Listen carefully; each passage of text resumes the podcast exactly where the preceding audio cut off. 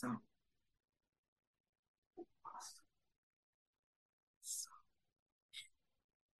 Herr Professor Bartsch, vielen Dank, dass Sie sich heute die Zeit nehmen und mir ein Interview geben zum Thema Gehirnmetastasen, bahnbrechende Neuigkeiten. Mit mehr als 5000 Neuerkrankungen pro Jahr ist Brustkrebs in Österreich die häufigste Krebserkrankung bei Frauen. Zu einem Anteil von weniger als einem Prozent kann der Tumor aber auch Männer betreffen.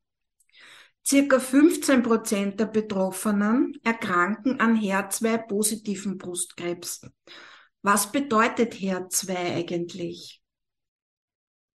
Ja, HER2 bezieht sich auf einen Baustein, auf einen Wachstumsfaktorrezeptor, also auf einen Empfängerbaustein in der Oberfläche der Krebszellen.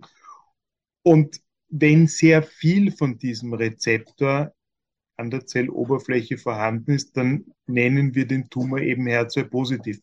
Und traditionell war das, wenn man das so sagen darf, die aggressivste und dementsprechend am meisten gefürchtetste Brustkrebsform, weil wir da wussten, dass die Chemotherapie alleine nicht ausreichend gut wirkt. Und mhm. heute hat sich das deutlich verändert, weil heute haben wir eine ganze Reihe an zielgerichteten Behandlungsmöglichkeiten, also Antikörper nachgebauten Immunbotenstoffen, kleinen Molekülen, also Medikamente, die geschluckt werden können, die HER2 blockieren und jetzt eben auch zunehmend sogenannte Antikörper-Medikamentenkonjugate. Das ist, wenn man so will, eine Mischung aus Antikörper und, und Chemotherapie. Da hat jeder Antikörper einige Moleküle Chemotherapie im Gepäck im Rucksack und bringt die Chemotherapie dort hin, wo wir das wollen, nämlich zur Tumorzelle. Mhm. Also was man da ein bisschen sieht, ist, das ist natürlich nach wie vor eine aggressive Erkrankung, aber die Behandlungsmöglichkeiten haben sich so verbessert, dass wir heute sagen,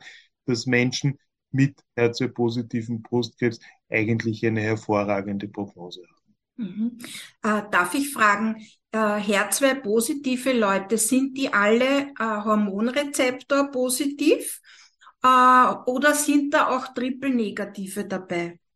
Das ist ungefähr die Hälfte. Mhm. Also HER2-positiv, HER2-positiv kann mit einer zusätzlichen mit einem zusätzlichen Vorhandensein von Hormonrezeptoren verbunden sein. Dann nennt man das auch Luminal B HER2-positiv oder manchmal nennt man das auch Triple-positiv, was ein bisschen salopp ist, weil das würde implizieren, dass dann immer auch der Progesteronrezeptor vorhanden ist. Und dann gibt es eben die andere Gruppe, grob gesagt, die Hälfte der HER2-positiven Menschen noch wieder, bei denen die Hormonrezeptoren fehlen und nur HER2 vorhanden ist. Also mhm. Dann sprechen wir von einem HER2-positiven non-luminalen Geschehen. Okay. Vielen Dank. Äh, leider ist es auch möglich, dass zu Beginn der Krankheit oder auch erst im Laufe der Erkrankung Metastasen, also Tochtergeschwüre auftreten. In welchen Organen siedeln sich bei Brustkrebs gewöhnlich Metastasen ab? Also das ist etwas, das Gott sei Dank sehr selten ist. Also dass es zu Rückfällen nach einer primären Behandlung, Operation, systemische Therapie bei Diagnose eines Brustkrebs, einer Brustkrebserkrankung im Frühstadium kommt, das ist Gott sei Dank etwas, das sehr selten ist, in jedem einzelnen Fall natürlich schrecklich. Bei weniger als 5% aller Menschen die Brustkrebserkrankung in einer metastasierten Situation gefunden. Das heißt, dass schon Absiedelung in anderen Organen. Das ist aber ganz wichtig, sehr, sehr selten. Was wir, was wir sehen an so ausdrücken wie Metastasierungsmustern, Hormonrezeptor-positive Erkrankungen, die können häufig Knochenmetastasen verursachen. Triple-negativ positiv. Das sind häufig sogenannte viszerale Metastasen, also etwa in der Leber vorhanden. Mhm. Und ja, bei HER2-positiven Brustkrebs können gehäuft im Verlauf der Erkrankung auch Metastasen im Gehirn auftreten. Mhm. Mhm. Warum ist es so schwierig, Hirnmetastasen zu behandeln? Naja, einerseits, weil das Gehirn ein ganz wichtiges Organ ist. Ja. Andererseits deshalb, weil wir nicht gut darin sind, Hirnmetastasen zu verhindern. Die meisten unserer Medikamente, auch kleine Moleküle, gehen wahrscheinlich nicht oder nicht so gut über die sogenannte Blut-Hirn-Schranke. Das mhm. ist also eine, wenn man so will, eine Barriere, die verhindert, dass alle Giftstoffe auch ins ZNS, ins Gehirn gelangen können. Das mhm. ist ja mhm. durchaus etwas Sinnvolles. Wenn allerdings Gehirnmetastasen aufgetreten sind, dann sehen wir, dass unsere Medikamente auch wirken können, weil dort ist die Blut-Hirn-Schranke gestört, ist durchlässiger und dann können auch die Medikamente, die uns heute zur Verfügung stehen, in diese Metastasen hineinkommen. Wichtige Rolle bei Hirnmetastasen spielt auch die lokale Behandlung, also zum Beispiel bei einzelnen großen Metastasen eine Operation mit Nachbestrahlung oder auch eine zielgerichtete Strahlentherapie. Die Bestrahlung des ganzen Gehirns, die sollte wo immer möglich heute vermieden. Vermieden werden. Ja, okay, okay. Sie haben vor kurzem mit einer Studie großen Erfolg verzeichnet, Herr Professor. Zudem möchte ich Ihnen einmal ganz, ganz herzlich gratulieren im Namen aller Betroffenen. Äh, das war wirklich eine tolle Leistung. Können Sie uns bitte die Studie ein bisschen vorstellen und Ihr schönes Ergebnis in einfachen Worten erklären? Ja, danke vielmals, aber das, das, das war letztlich eine, eine kleine Studie in dem Bereich, wo wir uns auch erwarten konnten, es funktioniert. Das muss man auch sagen. Da gab es ja schon Vorarbeiten dazu. Ähm, prinzipiell ist es so, dass es die besten Daten heute für die sogenannten kleinen Moleküle in der Behandlung von Hirnmetastasen gibt. Das Standard, das ist Ducatinib und Tyrosinkinase-Hämmer, ist ein Molekül zum Schlucken, das in Kombination mit Trastuzumab, dem klassischen Antikörper, und Capizitabine in der Chemotherapie verabreicht. Mhm. Und die Überlegung war die, beruhend auf früheren Studien und früheren Analysen, dass wahrscheinlich auch ein modernes Antikörpermedikamentenkonjugat, so eine Mischung aus Chemo und Antikörper, wie wir das vorher besprochen haben, das Trastuzumab deruxtecan heißt, wohl nicht nur Aktivität außerhalb des Gehirns, sondern auch innerhalb des Gehirns haben. Bisher hatten wir dazu eigentlich kaum Daten, speziell keine Daten, wenn es darum ging, die Aktivität zu beurteilen bei Menschen, deren Hirnmetastasen neu diagnostiziert waren, also nicht vorher bestrahlt oder nach vorheriger Strahlentherapie sich verschlechtert Mhm. Und genau das haben wir untersucht, ob dieses TDXT, dieses Trastuzumab deruxtecan, bei Menschen in so einer Situation wirksam.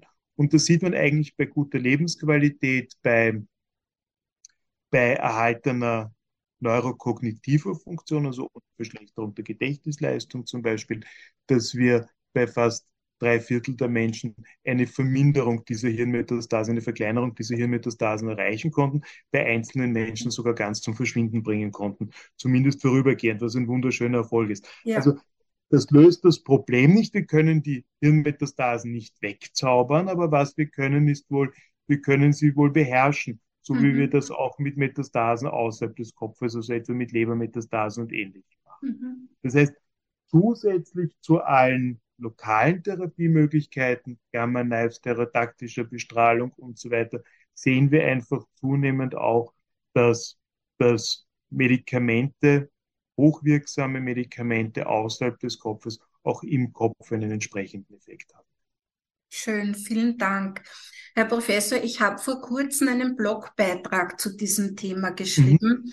und habe sehr großes Interesse gesehen.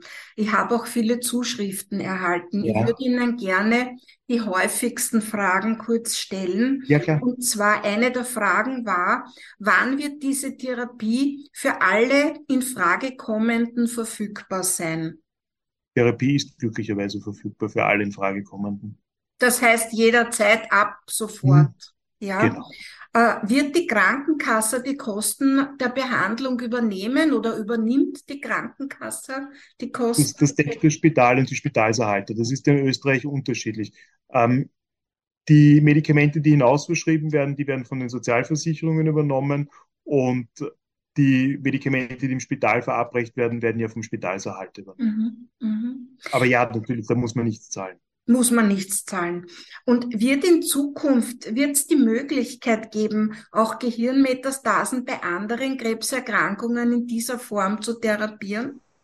Studien sind geplant, ja. Studien mhm. dazu sind geplant, ähm, natürlich bei, beim Lungenkrebs, wo das, wo das auch ganz wichtig ist. Aber da haben wir schon gesehen, dass es auch dort Medikamente gibt, mit denen man Lungenkrebs, Hirnmetastasen gut behandeln kann zum Beispiel beim sogenannten EGFR-mutierten Lungenkrebs.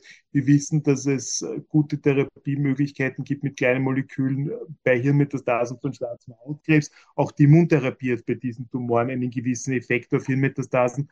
Also das ist das, das funktioniert schon. Ja? Also das funktioniert auch bei anderen Tumoren und es wird eben auch geschaut, ob man dieses TDXD bei anderen Tumoren mit Hirnmetastasen einsetzen kann. Mhm. Ich kann jetzt nur sagen, Herr Professor, vielen Dank für das Interview und wir wünschen Ihnen alle, dass Sie weiter so erfolgreich forschen und noch viele Dinge für uns Patientinnen und Patienten möglich machen. Vielen lieben Dank, habe mich sehr gefreut, dabei sein zu dürfen. Und, Vielen Dank und hoffentlich Dankeschön. hören wir uns Danke. wieder. Dankeschön. Danke. Wiedersehen.